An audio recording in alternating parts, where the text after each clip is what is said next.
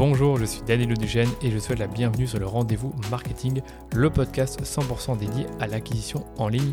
Qu'elle se fasse via les médias sociaux, la publicité en ligne ou le contenu, vous trouverez sur ce podcast des astuces, des bonnes pratiques et des stratégies déjà appliquées par des consultants spécialisés, agences et marques à succès pour booster votre acquisition.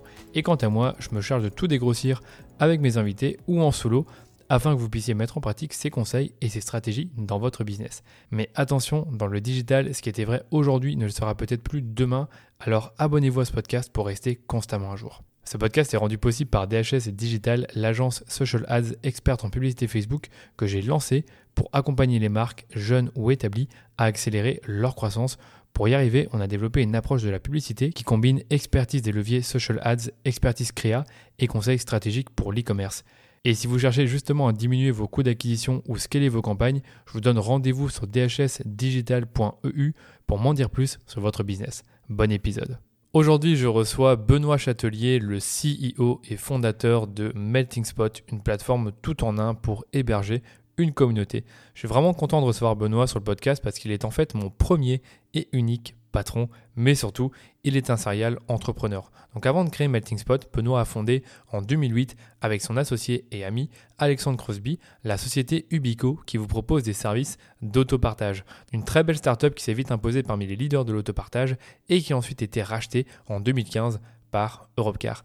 Benoît a définitivement quitté le board de l'entreprise en 2017. Il a pris quelques mois de vacances et il a lancé deux nouveaux projets. Et en 2020, il a créé Melting Spot sur base d'un constat et une croyance très forte, c'est que les communautés sont un pan essentiel d'une stratégie d'acquisition, de rétention et de recommandation depuis quelques années maintenant et qui s'est accéléré avec le Covid.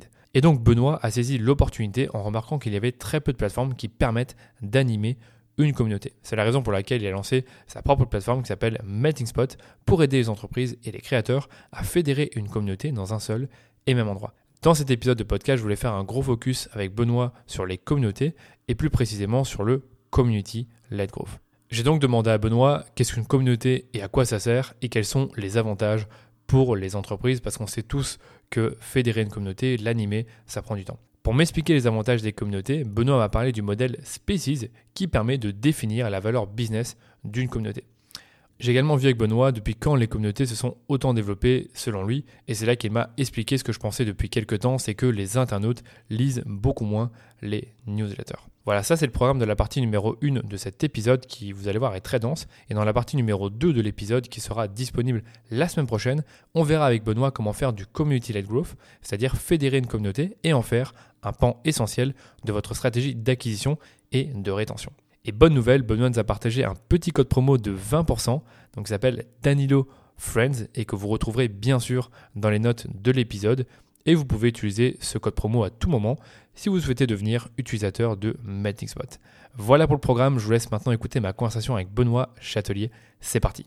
Salut Benoît. Hello Danilo. Bienvenue sur le rendez-vous marketing, je suis hyper content de t'avoir. Comme eh je ben. le disais, c'est la, toute première fois que je reçois euh, quelqu'un avec qui j'ai travaillé, mais plutôt en tant que, on va dire, salarié. Donc, euh, c'est tu es le seul vrai employeur que j'ai eu. Vraiment ravi de t'avoir. Euh, j'ai eu la chance de t'avoir. Ah avec... Bah, je sais Merci de m'accueillir. avec plaisir. Alors pour la petite histoire, ça... ouais voilà, peut-être pour la petite histoire, je te laisse. Bah ouais, j'allais dire pour la petite histoire, en fait, comment j'ai rejoint Ubico, donc euh, ton ancienne société que tu as revendue depuis. En fait, tu étais en phase de, de revente et tu n'étais jamais là, en fait. Je pense que je t'avais vu euh, deux ou trois fois, euh, en tout cas au bureau à Bruxelles. Je sais pas trop où tu te situes à l'époque. Ah non, en fait, c'est pas, pas qu'on était en train de revendre à ce moment-là. Puis c'est surtout que de mémoire, je me déplaçais énormément sur nos six pays, c'est-à-dire qu'Ubico était présent à Paris, à Londres, à Hambourg, à Berlin, etc., Barcelone, etc. Et en fait, j'étais chaque jour dans un pays. Donc en fait, de Bruxelles, je prenais un, Eurostar pour aller à Londres le lundi, ensuite j'allais à Barcelone le mardi, je faisais Berlin le mercredi. Et voilà, et je revenais tous les soirs à Bruxelles. Donc euh, c'est pour ça qu'on se croisait pas beaucoup. En gros, j'étais parfois le vendredi au bureau, mais Vraiment incroyable. Donc, tu arrivais à faire autant de voyages euh, dans ta semaine et tu arrivais à bien gérer ça euh, au niveau personnel et... Ouais, c'était pas évident. C'est, j'aurais pas fait ça 20 euh, ans de ma vie, mais euh, écoute, ça s'est fait pendant 3 ans. C'était 2-3 ans, c'était vraiment le rythme que j'avais. Et c'est ce qui fait que quand j'ai terminé et j'ai vendu Bico, déjà, j'avais envie de vendre Ubico parce que j'étais, je commençais à être un peu fatigué. Ouais. Mais c'est surtout quand je, quand j'ai cherché une nouvelle idée de, de, de start-up à lancer et de, de produit à lancer. Clairement, je me suis dit, j'aimerais un, un, produit que je peux faire d'un peu partout sans forcément avoir à me déplacer. Et c'est là que le SaaS m'a fait un peu deuil, quoi. Oui, c'est ça. Mais parle-nous un peu d'Ubico, finalement, qui n'est pas du tout une, entreprise de software, sur le coup. Non, voilà, la Ubico, c'est donc une, une société d'autopartage euh, et de mobilité partagée, euh, parce qu'on avait deux offres. Une offre d'autopartage, donc de, voitures qu'on avait dans les rues ou dans les parkings des entreprises, et que les, les clients pouvaient louer à l'heure, euh, à la journée ou, à la semaine. donc des voitures en libre-service. et puis, on avait aussi une offre dite de crédit mobilité, donc avec une application, on pouvait euh, consommer euh, plusieurs types de transports. Donc, on avait une, une, seule application qui permettait de réserver du train, de la location de voiture, euh, du VTC, etc. Voilà, donc ça, ça c'était une activité qui était quand même très capital intensive euh, et où en fait on avait des opérations assez lourdes avec des voitures, des milliers de voitures aux quatre coins de l'Europe. Donc il fallait aller, bah, fallait, déjà fallait qu'il y ait des équipes dans les pays pour gérer ces voitures. Et du coup, ben, moi, mon rôle en tant que CEO de cette boîte, c'était d'aller voir ces équipes et de, et de les aider un peu au quotidien. Quoi. Voilà, donc euh, c'est comme ça que je me retrouvais à me déplacer beaucoup. Et la boîte avait combien d'années quand tu l'as vendue 10 ans. En fait, euh, c'est une boîte qu'on a créée avec Alexandre Crosby, qui est un de mes amis et, associés, euh, en 2007 et qu'on a revendu en 2017 à Europcar. D'accord. Ok. Et après, après ça, tu, tu as dit que tu avais as fait une, Petite année sabbatique, je pense, un truc comme ça Non, même pas. J'ai fait 4 mois. Euh, ah J'ai eu la chance de voyager en famille euh, pendant 4-5 euh, mois. Allez.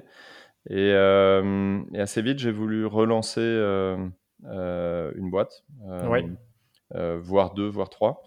Et, et voilà, j'ai commencé à travailler sur un projet. alors, déjà, pour avoir l'idée, j'ai fait un truc qu'il ne faut pas faire. Ouais. j'ai pris.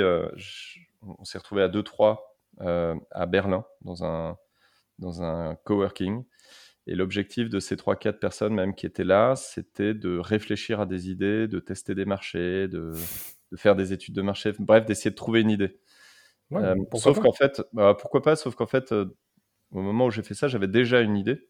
Et qu'en fait, c'est cette idée qu'on a lancée. Donc, on a un peu perdu du temps parce qu'on a, on a mis cette idée de côté pendant six mois en essayant d'en trouver d'autres, etc ou en tout cas, on voulait pas partir sur la première idée qu'on avait. Et finalement, c'est celle qu'on a, qu'on a développée avec euh, euh, une, un produit qui s'appelle Askit, qui est une, une, plateforme de sourcing, de, une service marketplace, euh, qu'on a lancé en octobre 2018 et puis qu'on a mis en pause en mars 2020. Alors pourquoi en mars 2020 Parce que, enfin, on l'a mis en pause réellement en octobre 2020. Mais en mars 2020, premier confinement, on a vu que le marché des événements en ligne était euh, en train d'exploser, avec notamment des startups comme Opin ou d'autres euh, qui avaient des croissances assez folles. On s'est intéressé au sujet des événements en ligne, mais avec un angle qui était vraiment euh, est-ce que ces événements en ligne, est-ce que la vidéo, la visioconférence, ne sont pas des technologies qui sont en train d'exploser, qui vont permettre d'animer des communautés en ligne d'une nouvelle manière. Et c'est ça qui nous a intéressés. À partir de mars 2020, on a commencé à se poser la question de en quoi la vidéo et la visioconférence qui sont deux technologies qui ont littéralement explosé en mars 2020, euh, allaient révolutionner l'animation de communautés en ligne. Alors, il y a l'audio aussi, on en est la preuve incarnée. Euh, mais la vidéo et la visioconférence en particulier, c'est deux autres technologies qui ont permis aux communautés de véritablement exploser en ligne depuis deux ans maintenant. Et donc, on a décidé en octobre 2020 de mettre AskIt en pause pour lancer Melting Spot, qui est une community platform euh, dont euh, le principal module ou la valeur, euh, la, principale proposition de valeur est la, vidéo et, l'animation d'événements en ligne. Ok, et quand tu dis on, c'était l'équipe que tu avais en place sur Askit, vous avez tous shifté de, ce projet-là à ce nouveau projet Melting Spot? Exactement. On a tous, on a tous basculé. Alors, ça, pendant six mois, on a fait un peu les deux, parce qu'en fait, il y a eu une période de transition où, où on a développé un module sur la plateforme Askit et qui finalement ce module est devenu un produit quoi, et donc un pivot.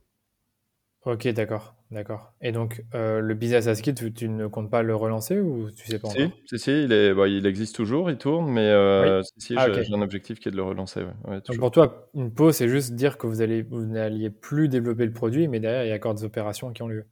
Bon, il y, a surtout, alors il y a plus d'opérations parce qu'on a plus personne ne travaille dessus, mais le, la, marketplace existe. Il y a des gens qui font des recherches, qui trouvent des prestataires grâce à, à Skit. Euh, voilà, ça tourne, mais disons que on est loin du, de ce qu'on appelle le product market fit. On a encore pas mal de boulot sur ce, sur ce produit pour que euh, ça devienne quelque chose de, d'incontournable dans les, dans les stacks de, des, des entreprises. Quoi. D'accord. Un peu de boulot, j'aimerais le relancer, je cherche une équipe. Euh, si jamais il y en a parmi ceux qui nous écoutent que ça intéresse, euh, n'hésitez pas. puisque tu parles d'équipe, ça m'intéresse de savoir justement comment tu as constitué ton équipe quand tu as redémarré de zéro. Donc il faut, quand même remettre le contexte, c'est que quand Ibico a été, quand tu as totalement cédé tes parts, si j'ai bien compris, une partie, euh, voilà, je sais plus à qui tu l'as vendu. Enfin, je pense que je sais à qui tu l'as vendu, mais je sais pas si je peux le dire. à Europcar, ouais. À Europcar, voilà. Est-ce que tu as recruté des nouvelles personnes, des anciennes chez Ubico? Enfin, ça, c'est important pour beaucoup d'entrepreneurs qui veulent un jour lancer une nouvelle entreprise. Est-ce que tu, repars de zéro? Est-ce que tu repars avec des équipes que tu avais déjà avant? Comment ça s'est passé pour toi? Euh, Alors, assez naturellement. C'est-à-dire que quand j'ai quitté euh, Ubico, euh, il se trouve qu'il y avait un. On était dans une phase d'intégration par Europcar, il y avait des départs de l'équipe, et puis il y a quelques personnes de l'équipe qui sont venues me voir en me disant bah, on a envie de, lancer une boîte. C'était des, des, profils plus, euh, plus juniors que moi.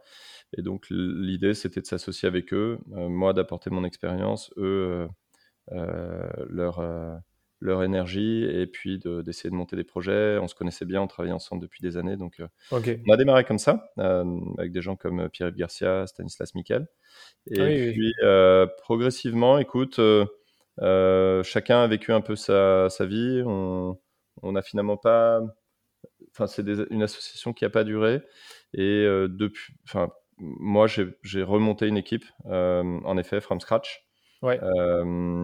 avec notamment mon petit frère. alors, c'est il a été plus facile à, trouver que certains autres de l'équipe. Ouais. Mais voilà, ça faisait longtemps que j'avais envie de monter un, un projet avec, avec Sébastien. Euh, on a eu l'occasion de, discuter, et puis à un moment, lui qui était euh, euh, DG d'une, d'une, d'une, ETI en France, il a décidé de, il a démissionné, puis il m'a, rejoint sur un projet entrepreneurial. Les autres membres de l'équipe, de l'équipe c'est des, franchement, c'est souvent des rencontres. Hein. dans, dans, le, dans les startups, dans le early stage, c'est des rencontres, c'est des histoires vraiment de, de, personnes, de relations humaines. En fait, tu rencontres quelqu'un, t'accroches, tu dis que tu aimerais bien bosser avec lui, et puis euh, parfois ça se fait pas tout de suite, mais, euh, mais un mois, deux mois, trois mois après, il y a une opportunité, tu rappelles la personne, et, en général, quand il y a eu un, crush, euh, bah, tu as envie de bosser, tu as envie au moins de, tenter l'aventure. Donc les, recrutements, et particulièrement aujourd'hui, ils sont compliqués, mais notamment pour les vraiment les C-level, les, les, personnes qui vont avoir des responsabilités dans le développement du, projet, moi, je compte beaucoup sur, euh, sur l'opportunité. Euh, voilà, j'essaie de rencontrer des gens. Et puis, bah, il y a des gens, je me dis, tiens, je bosserai bien avec eux, on discute, et puis en fait, les choses se font ou pas. Mais après, il y a d'autres profils où, pour les trouver, on, met des annonces. On fait passer oui, c'est ça, classique. Il y a certains profils où, en effet, tu mets une annonce, mais les profils, on va dire, comme tu dis, C-level, où tu veux leur donner un certain niveau de responsabilité et leur faire confiance et peut-être même leur donner une partie des parts de la boîte, tu as envie quand même d'avoir déjà des bonnes relations avec eux dès le départ, les connaître un peu comme si c'était des amis. Peut-être même que c'est le cas. Et je trouve que c'est une bonne vision de la chose. Moi, j'avoue que. En fait, moi, moi, quand j'ai commencé euh, à, mon entreprise, j'avais très peu de réseau. Et en fait, je te pose des questions-là parce que toi, c'est le contraire. Tu avais beaucoup de réseau. Tu as eu, je pense, une centaine d'employés chez Ubico, plus toutes les personnes que tu as rencontrées sur euh, les dix années d'entrepreneuriat. Donc, c'est clair que ça aide quand tu relances une entreprise. Enfin, j'ai l'impression c'est certain. Alors, c'était 200 personnes euh, en 2017 dans 6 pays. Euh, et, c'est sûr, c'est sûr que quand tu développes un projet comme ça, entrepreneurial, tu connais du monde, tu connais des investisseurs, tu as, travaillé avec. Euh, alors, il y avait 200 personnes, mais bon, il y en avait eu bien beaucoup qui étaient, sur les 10 dernières années, qui étaient partis ou, ou, qu'on avait rencontrés mais qu'on n'avait pas recruté. Donc, forcément, c'est vrai que tu as, plein de profils, c'est des gens que tu peux plus facilement recontacter. donc, ça aide. Mais euh, ça peut aussi être. Euh, enfin, c'est aussi intéressant de démarrer d'une feuille blanche. Hein. C'est-à-dire que tu peux te reposer un peu sur ses acquis. Il faut faire attention quand on est repeat entrepreneur.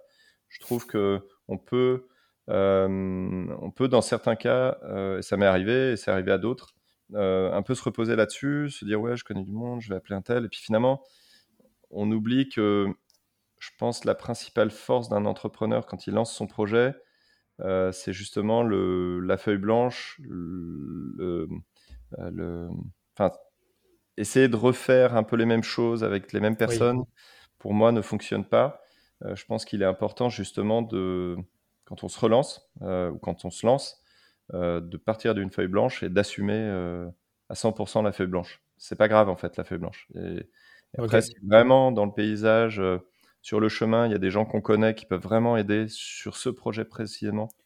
Alors, il faut évidemment aller les chercher parce que on a la chance d'avoir déjà travaillé avec eux ou de les avoir rencontrés. Mais je trouve qu'il n'y a pas une grande différence de ce point de vue-là. Euh, euh, en tout cas, dans le recrutement, je pense que c'est un entrepreneur ou un repeat entrepreneur, ça change pas grand-chose. Là où il y a une vraie différence, c'est sur les, investisseurs. Typiquement, c'est vrai que euh, quand tu as déjà levé des fonds, que tu connais un peu de monde dans l'investissement, c'est plus facile que quand tu, que tu débarques et que, que c'est ta première levée de fonds. Quoi. Ok, je comprends. Et pour Melting Spot, tu, tu parlais tout à l'heure de Product Market Fit, tu l'as déjà trouvé?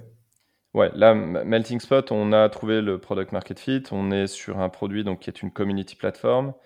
Euh, on, va parler de communauté, mais oui, bien sûr. nous, notre conviction, c'est que les communautés en ligne sont en train d'exploser, euh, qu'il n'y a pas forcément d'outils, qu'il n'y avait pas forcément d'outils euh, pour les animer euh, correctement, efficacement, et les engager.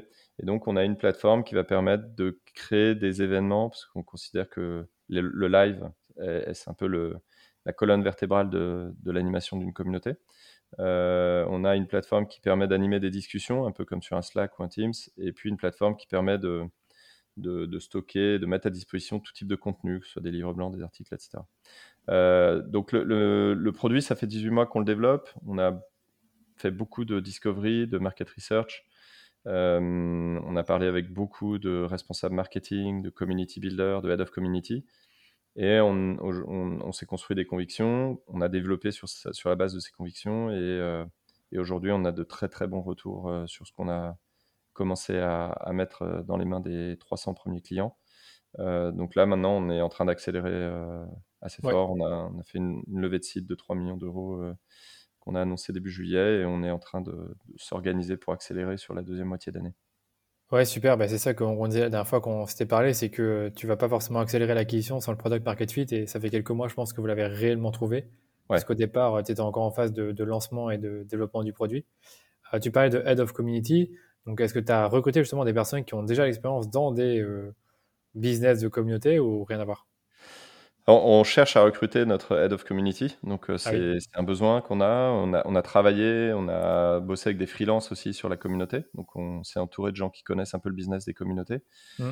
Euh, mais là aujourd'hui, on a vraiment un besoin qui est de d'avoir euh, un ou plusieurs community builders en interne qui connaissent bien ces métiers-là. et voilà, là aussi, on a on a quelques recrutements en cours pour pour nous aider et nous accompagner dans le dans l'animation de nos communautés. Ok, bah écoute, pour moi c'est clair. Donc on a, on a vraiment le contexte pour, pour commencer, parce qu'en fait aujourd'hui le, le vrai but du podcast, hein, je le dirai toujours dans l'intro, c'est euh, c'est de voir ensemble bah, comment tu peux utiliser ta communauté pour faire croître ton entreprise.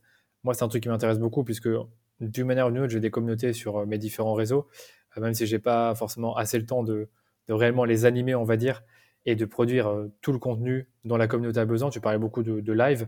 Bah, clairement, je sais que je pourrais faire plus de live sur Instagram, sur LinkedIn, sur Facebook, que je ne fais pas je fais des podcasts, je fais des articles de blog, j'ai une newsletter, donc il y a pas mal d'endroits différents en fait où, euh, je parle avec euh, des personnes qui me connaissent, mais je n'utilise pas euh, suffisamment les, les, formats vidéo dont tu parles pour ça. Et du coup, le but, c'était de voir avec toi, mais comment tu vas justement développer ton business avec une communauté.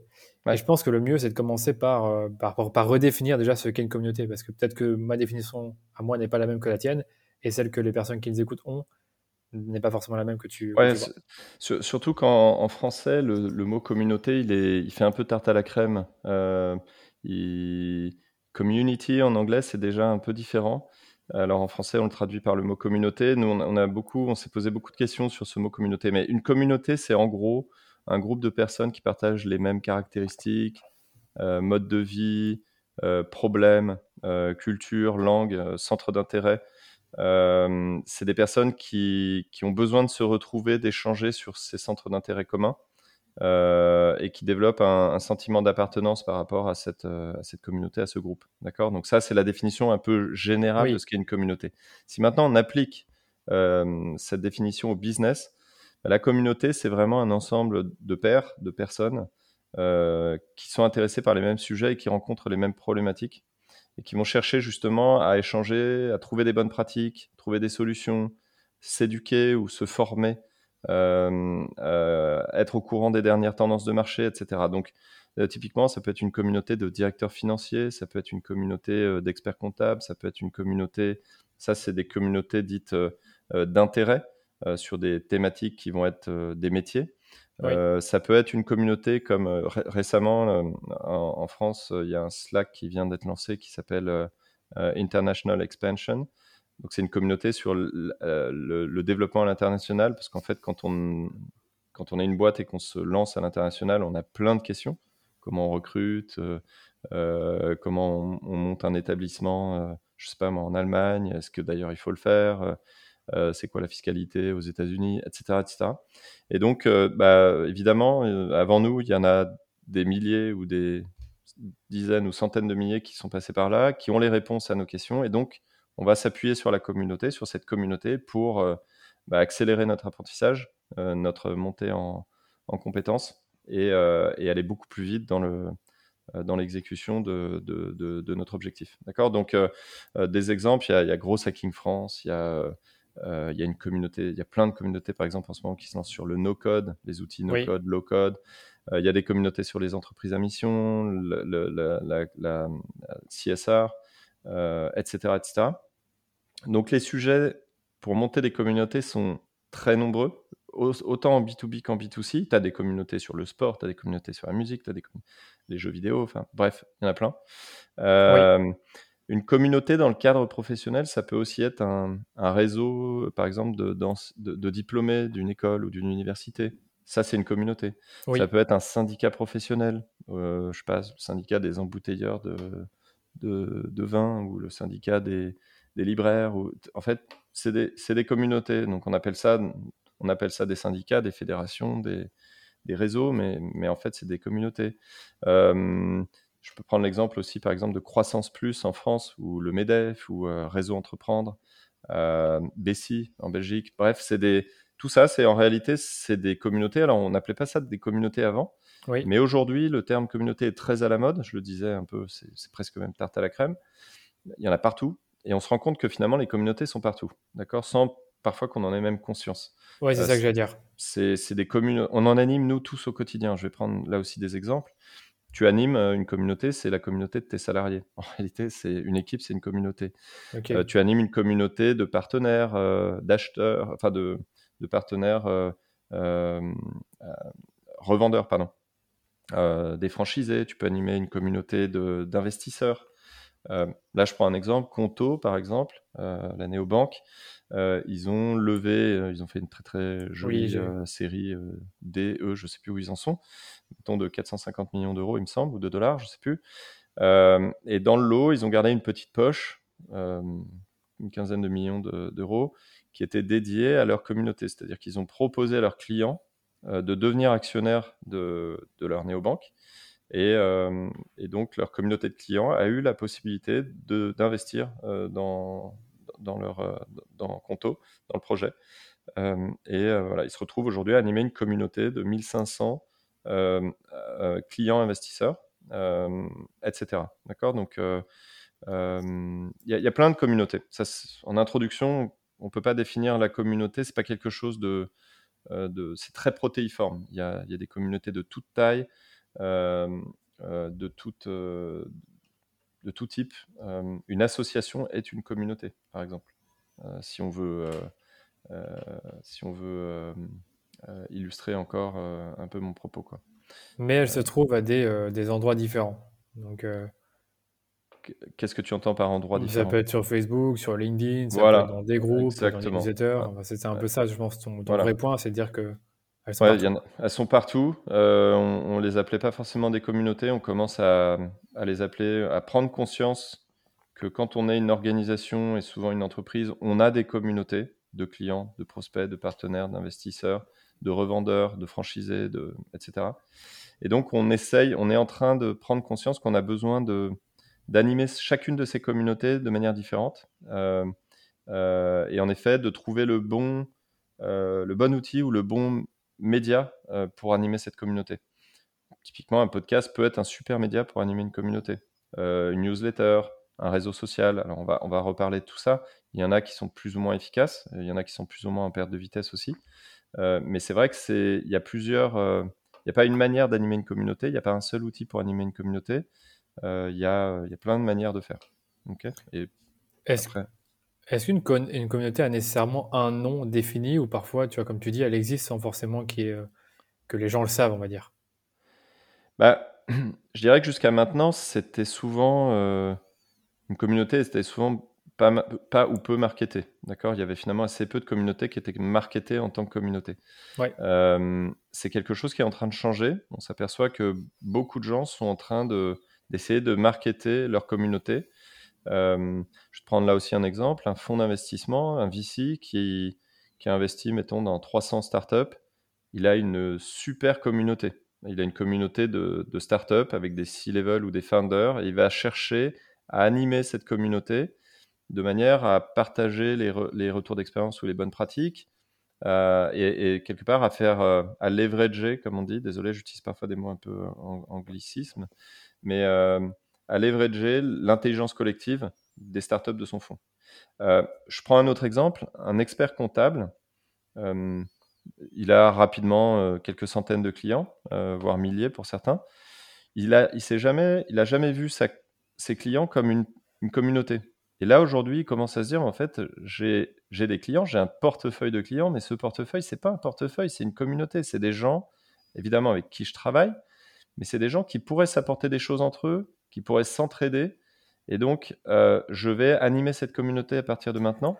Et il y a plein d'objectifs pour ça. Mais un des objectifs, et notamment pour l'expert comptable, c'est de créer de la rétention. C'est-à-dire de faire en sorte que, au-delà de mon métier d'expert comptable et de l'alias fiscal que je vais fournir à ce client à la fin de l'année, je peux lui, en, étant client de, mon cabinet, eh ben, il a aussi accès à la communauté des clients de mon cabinet et il va pouvoir peut-être euh, trouver euh, une agence de com pour refaire euh, son identité visuelle ou, ou, ou, trouver quelqu'un qui travaille avec, avec la Corée du Sud et il se trouve qu'il a un projet là-bas, donc il va pouvoir poser toutes ces questions à cette personne, etc. Ce que tu dis est hyper, hyper intéressant, vraiment. Tu connais des, justement, là tu donnes l'exemple des comptables, mais vraiment des, des comptables ou certains métiers où tu as ce genre de communauté qui, qui se sont créés, peut-être pas forcément en France, mais, mais en dehors Ah ouais, tu as, as, des communautés de euh, de, même d'agents immobiliers qui se créent, euh, qui échangent sur euh, les biens immobiliers, les, valeurs marchés, l'évolution du marché dans certains quartiers, etc.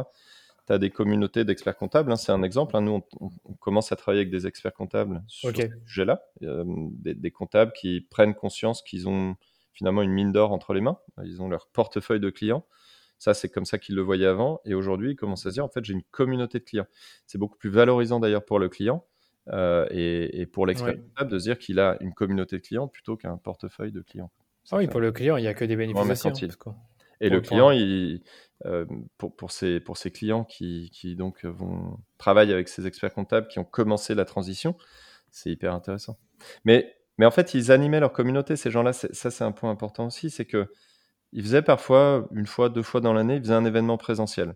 un expert comptable, il faisait une réunion, il invitait tous ses, tous ses clients une fois dans l'année. Euh, c'était la, la, réunion annuelle avec euh, le discours de, euh, du, directeur général du cabinet qui expliquait ce qu'ils avaient fait, ce qu'ils allaient faire, etc. ça, dans toutes les boîtes, il y avait ça, il y a ça sans doute encore, mais il y avait ça beaucoup, on va dire, avant le Covid. Pendant le Covid et, les confinements à répétition, c'est des réunions qui ont plus de mal à se faire en présentiel, pour les raisons qu'on connaît. Et puis post-Covid, en fait, on s'aperçoit que euh, ces communautés et l'animation de ces communautés par la force des choses pendant le Covid, euh, c'est fait de plus en plus de manière digitale. D'accord? Ça, j'enfonce une porte ouverte. Mais ça veut dire quoi? Ça veut dire que finalement, ces communautés ont, commencé la transition offline-online. Et, cette transition s'est accélérée avec le digital. Et l'intérêt d'animer une communauté en ligne versus ce qu'on faisait avant avec une réunion par an en, offline, c'est que on n'a plus de frontières, ni géographiques ni temporelles. On peut animer cette communauté tous les jours. c'est c'est pas comme si on organisait un événement pour 500 personnes au château de Versailles tous les jours, en termes de coûts, de logistique, etc. On le fait une fois dans l'année, c'est bien. par contre, quand on, quand on anime une communauté en ligne, on, peut animer cette communauté tous les jours sans que ça nous coûte plus cher. Évidemment, il faut, faut, produire du contenu de ça, ça on pourra y revenir. Mais, euh, mais voilà, et donc toutes les communautés qui existaient et qui portaient pas ce nom-là avant, euh, le Covid a accéléré un mouvement de fond qui était la digitalisation des communautés. Euh, et aujourd'hui, toutes ces communautés sont en train de prendre vie en ligne. et donc, on, on, fait, on sont en train de faire leur mue et de se transformer en des communautés online avec, euh, avec tout un tas de conséquences. D'accord, vraiment une vision très intéressante de la chose, qu'il y a très peu de gens qui, euh, qui en parlent comme ça, donc, euh, donc merci. Et je vais te poser la question, puisque tu parles des comptables, quels autres types de business, ou en tout cas business model, peuvent profiter d'avoir une communauté Moi, je différencie tout le temps SaaS, e-commerce et agence. Est-ce que tu vois que pour ces trois types de business-là, il y a un intérêt d'avoir une communauté? Je pense que tu vas me dire oui, mais, dans, quel, dans quel cas? Bingo, ouais. Oui, c'est intéressant pour, pour, pour tout le monde. Alors, euh, c'est vrai que c'est, comme je l'ai dit, c'est un mouvement qui, est, euh, qui participe à la digitalisation de, euh, de nos écosystèmes, de nos entreprises. Donc, assez logiquement, c'est les startups qui se sont appropriées cette tendance avant tout le monde. D'accord? Donc, les startups, et en particulier aux États-Unis, ont toutes commencé il y a deux ans, même avant, trois ans, quatre ans, à animer leur communauté en ligne on prendra des exemples, on pourra en parler, mais c'est des gens comme euh, Asana, euh, Notion, etc. Ils ont tous euh, développé et déployé des stratégies community-led.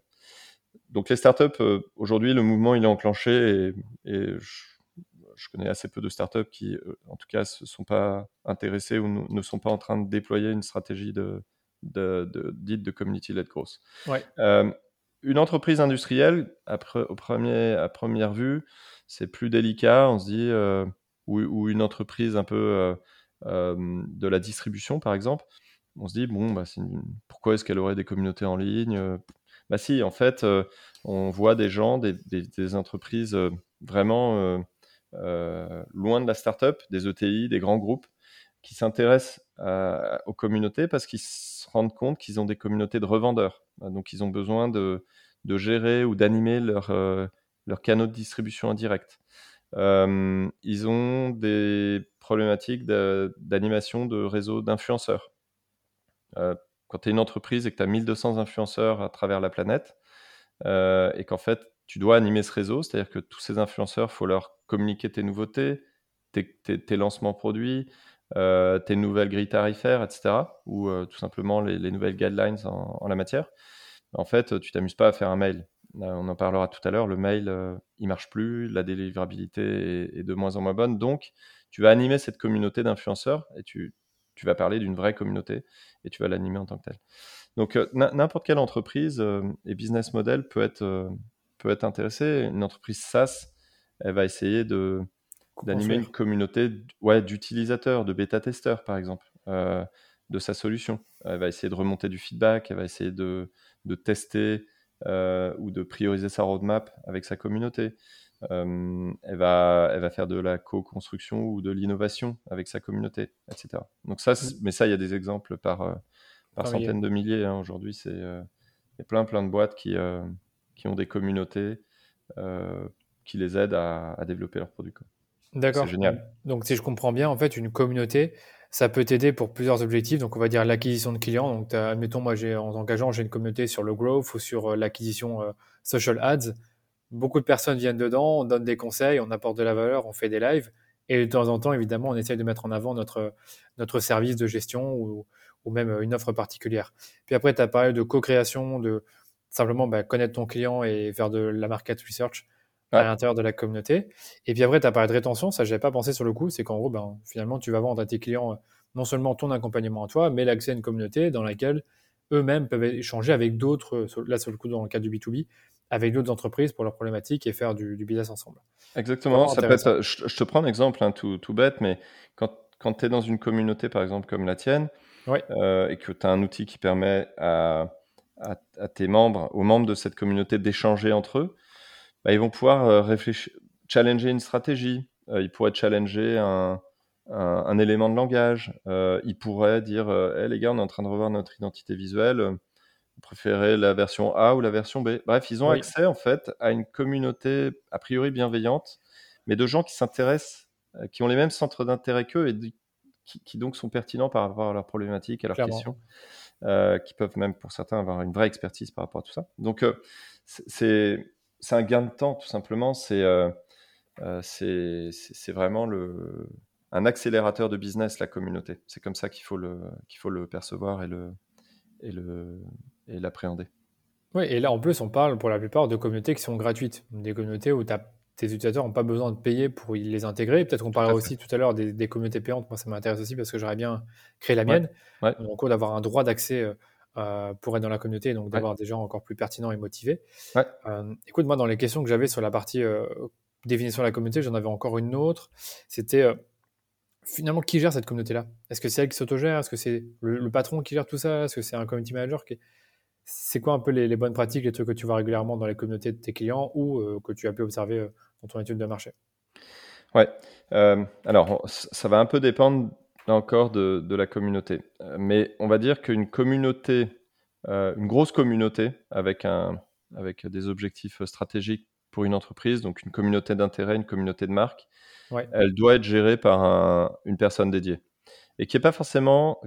Alors, là, c'est moi qui le dis, mais je, je, me fais un peu le porte-voix de, de, de, beaucoup de gens aujourd'hui. Beaucoup pensent que le, la communauté est un nouveau, euh, un nouveau euh, euh, métier dans l'entreprise. D'accord? Ouais. C'est pas le marketing, c'est pas les sales, c'est pas le customer success. C'est à la croisée de tout ça, un peu comme le produit.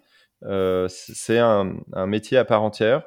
Le métier du community builder ou du head of community, c'est d'animer les communautés, et je dis bien les communautés de l'entreprise, c'est pas la communauté, c'est plusieurs communautés, euh, de manière justement à servir les objectifs marketing, sales, de conversion, euh, de rétention, euh, support pour le, customer success, donc réduire la pression en termes de support des équipes CSM, etc.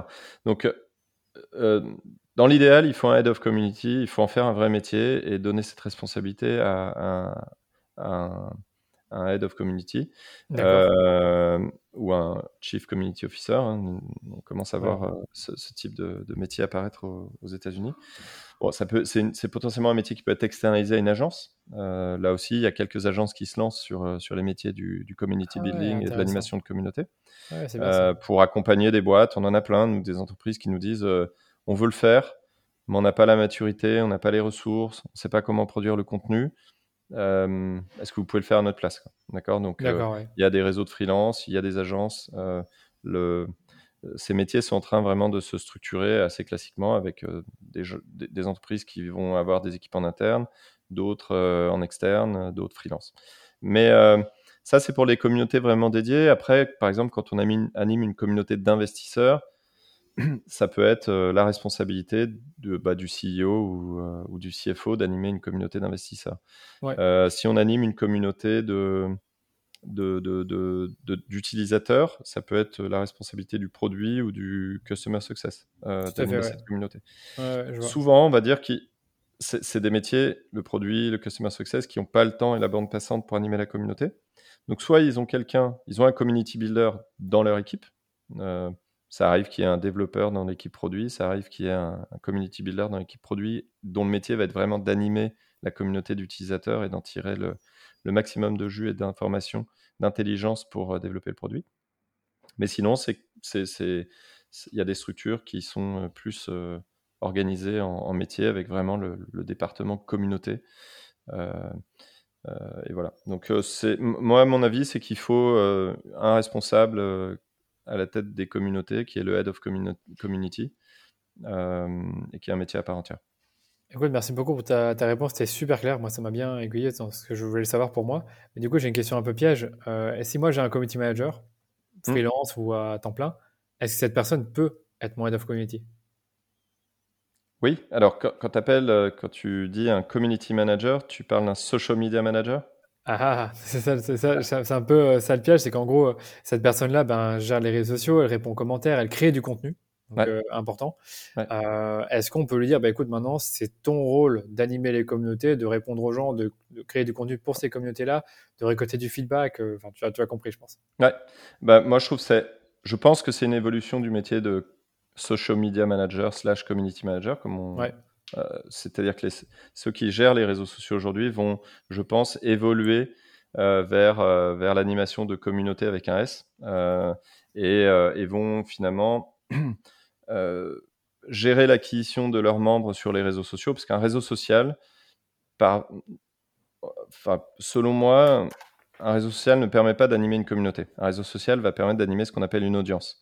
Oui. Euh, une audience n'est pas forcément engagée, d'accord? Donc une audience, c'est quand on est social media manager, on va créer du contenu euh, pour se faire connaître, pour faire de la notoriété sur un réseau social. Donc réussir à sortir du lot sur un réseau social.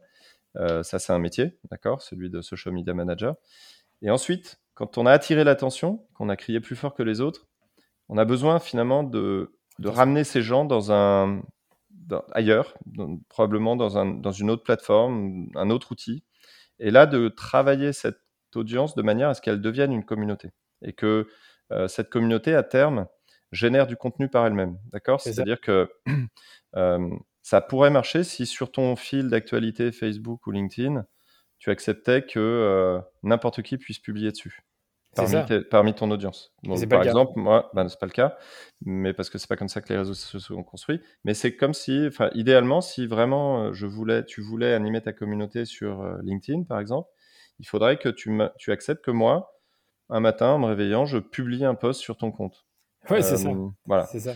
D'accord? Ça, c'est le principe de la communauté. La communauté, c'est vraiment, à la fin, c'est la communauté qui crée le contenu par elle-même. Ouais, et, celui qui est à l'initiative de la communauté est là pour modérer, relancer euh, l'animation de la communauté. Mais, mais quelque part, euh, on a réussi et on a une communauté quand euh, bah, les, les, utilisateurs créent des lives par eux-mêmes, lancent des discussions, réagissent, commentent. Euh, rédige des articles et les mettre à disposition des autres, etc. Euh, ça, ça c'est, on a besoin d'autres outils pour faire ça. Donc, euh, finalement, il faut comprendre que dans le, dans le paysage, jusqu'à maintenant, on avait des réseaux sociaux et on essayait de passer du réseau social qui, permet, qui sont des super outils de notoriété, de brand awareness, de, d'acquisition aussi. Donc, on essayait de les d'amener directement ces gens dans un funnel de conversion. ok? Souvent, en tout cas par exemple dans une entreprise de SaaS, B2B, euh, on, fait du bruit sur un réseau social, on présente ses nouveautés, on, fait la promotion de certains événements, etc. Et puis on essaye d'amener les, gens qui voient notre, notre contenu dans le produit, à faire un sign-up et puis ensuite à, adopter, à utiliser le, logiciel ou la plateforme. Et en fait, il manque une étape selon nous qui est l'animation de cette communauté. C'est-à-dire que euh, entre les deux, on a fait du bruit sur un réseau social. Euh, cette personne, on a, quelqu'un qui a vu euh, notre contenu. Eh ben, il faut qu'on l'amène dans un endroit où on va pouvoir beaucoup plus échanger avec lui, lui donner accès à encore plus de contenu à la demande, sans que ce soit forcément une séquence d'emails automatique. Hein. C'est vraiment, tu as aimé mon livre blanc que j'avais publié sur LinkedIn? Bah écoute, viens dans ma communauté, tu vas voir, il y en a 50 autres. Ils sont en, libre service, tu peux les prendre quand tu veux, tu n'as pas besoin d'attendre que je te les envoie un par semaine, etc. Non, c'est tout est là. Euh, il y aura des lives, il y a des gens comme toi qui se posent des questions, euh, qui ont les réponses, etc. Donc vas-y. Et, assez naturellement, ces gens-là, après, ils vont venir dans ton funnel et ils seront, ça. Ils seront beaucoup plus chauds et, les chiffres montrent que euh, ces prospects-là, quand ils arrivent dans ton funnel de conversion, ils, convertissent trois fois plus vite.